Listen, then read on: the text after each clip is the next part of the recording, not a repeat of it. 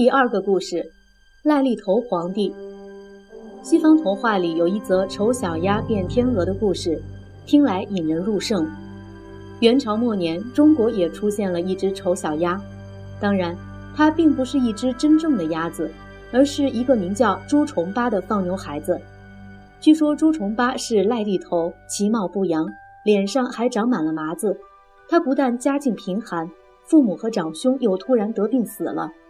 朱重八替人干过许多粗活，比方说放牛、挑水、担粪，但都得不到温饱。他后来只好跑到庙里出家做一名小和尚，以便混口饭吃。谁知道连庙里的米也不够吃了，他只好披着袈裟，拖着钵，沿途流浪乞食为生。当时旱灾、蝗虫和瘟疫到处蔓延，所以反抗元朝蒙古人统治的人也到处蔓延。这些人里面，以白莲教的红巾军势力最大。朝廷把这些不听话、想造反的人一律称作盗匪。倒霉的朱重八最后也做了盗匪。当然，就红巾军来说，是不会称自己为盗匪的。他们认为自己的行径是见义勇为，是神圣的起义行动。朱重八聪明大胆，很快就获得元帅郭子兴的赏识，当起小头目来了。郭子兴还把干女儿马氏也嫁给了他。这时，朱重八改了名字，叫朱元璋。这名字似乎比朱重八要体面、气派多了。没多久，郭子兴和他的儿子相继死去，朱元璋便取代了他们的地位，做了领袖。由赖立头、牧童，而小和尚，而乞丐，而盗匪，而大元帅，这些遭遇并没让朱元璋满足。他的谋士告诉他，当初汉高祖刘邦。也是平民出生，才五年功夫就统一了天下。如今不正好可以学学刘邦吗？因此他开始立志要做个开国的大皇帝。不过朱元璋并不急着消灭蒙古朝廷，而是先将其他反元的势力一一给消灭掉。等到时机成熟了，他才挥军北伐，向元朝的首都大都发出致命的一击。元朝的皇帝元顺帝。一点也没有祖先成吉思汗的雄风了，他吓得落荒而逃，一直跑到北方的草原和大漠，才停下了脚步。他维持下来的帝国，历史上称作北元帝国。朱元璋在这之前也建立了自己的王朝，称作明朝。他果真像刘邦那样，成为一代开国君主，历史上称他为明太祖。赖立头牧童终于当上了大皇帝，美梦成真。然而，历代的统治者烦恼都差不多。朱元璋也很怕军功赫赫的将领心怀叵测，因此就把帝国的土地分分给自己的儿子们分别治理。他自己则将首都建立在应天府，也就是今天的南京城。每位开国皇帝都想把都城建设的雄伟无比，坚固的任何敌人都攻不破它。朱元璋也想这么做。不过他没有那么多钱来完成这件事，所以就请一位大富翁沈复替他造一半城墙，而自己则修筑另一半。沈复筑的城墙是用砖、土石和石灰及糯米浆做成的，既坚固又漂亮。朱元璋手下官员住的另一半则偷工减料，一敲就破，这使得朱元璋异常愤怒，下令拆掉重建，并把贪污的官员活埋进城墙里作为惩罚。朱元璋出身贫困，当了皇帝仍很节俭。他痛恨贪官污吏，所以定下许多骇人听闻的刑罚。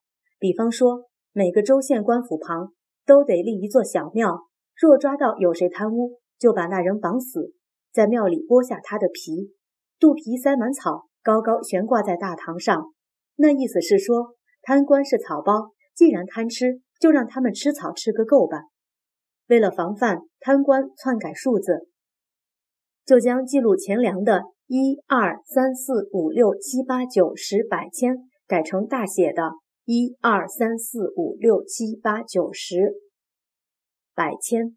后来人们把耳刀旁的百千又改为人字旁的百和千，所以中国人如今在签写正式的金额时还沿用这种写法。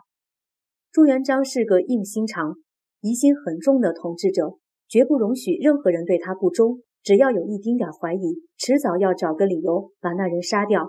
所以他设立了一个叫做锦衣卫的机构，专门侦查和监视大臣官员的活动，包括哪些人在家说了什么、做了什么、交了些什么朋友，他都打听得一清二楚。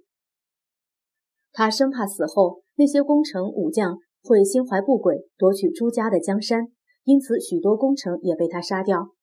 朱元璋把宰相也杀掉了，因为那宰相很怕迟早得罪皇帝，干脆先下手为强，阴谋夺取皇位。不料消息走漏，朱元璋一口气杀了所有可能沾上边的人，总数多达好几万人，并且从此再也不设宰相的官位了。自那时候起。大臣上奏的每件公文，他都亲自批阅，所以他最讨厌长篇大论的奏章。谁要是写得太长，就下令奏谁。当时他定下一条规矩：若谁触犯了他，就要在大庭广众前当场把官员的裤子脱掉，用棍杖痛打一顿。这刑罚称作廷杖。有了廷杖，大臣上朝就像一群老鼠，胆怯地站在猫的面前一般。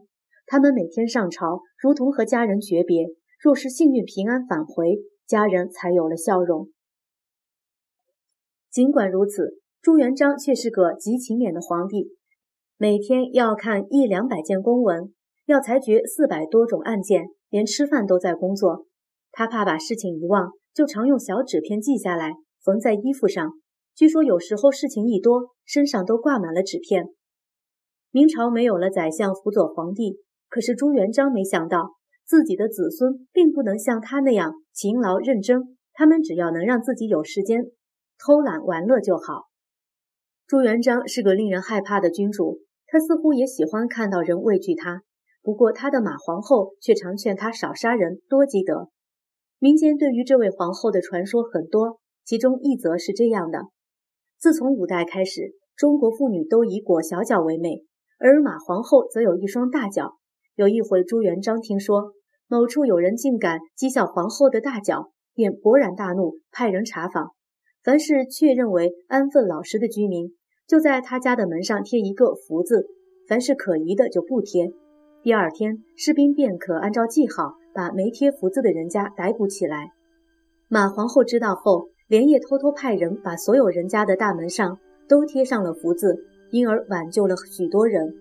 据说中国人过年时会在门上贴个福字，就是由此而来的呢。明朝一开始就这么严厉，他会不会带给百姓多一点福气呢？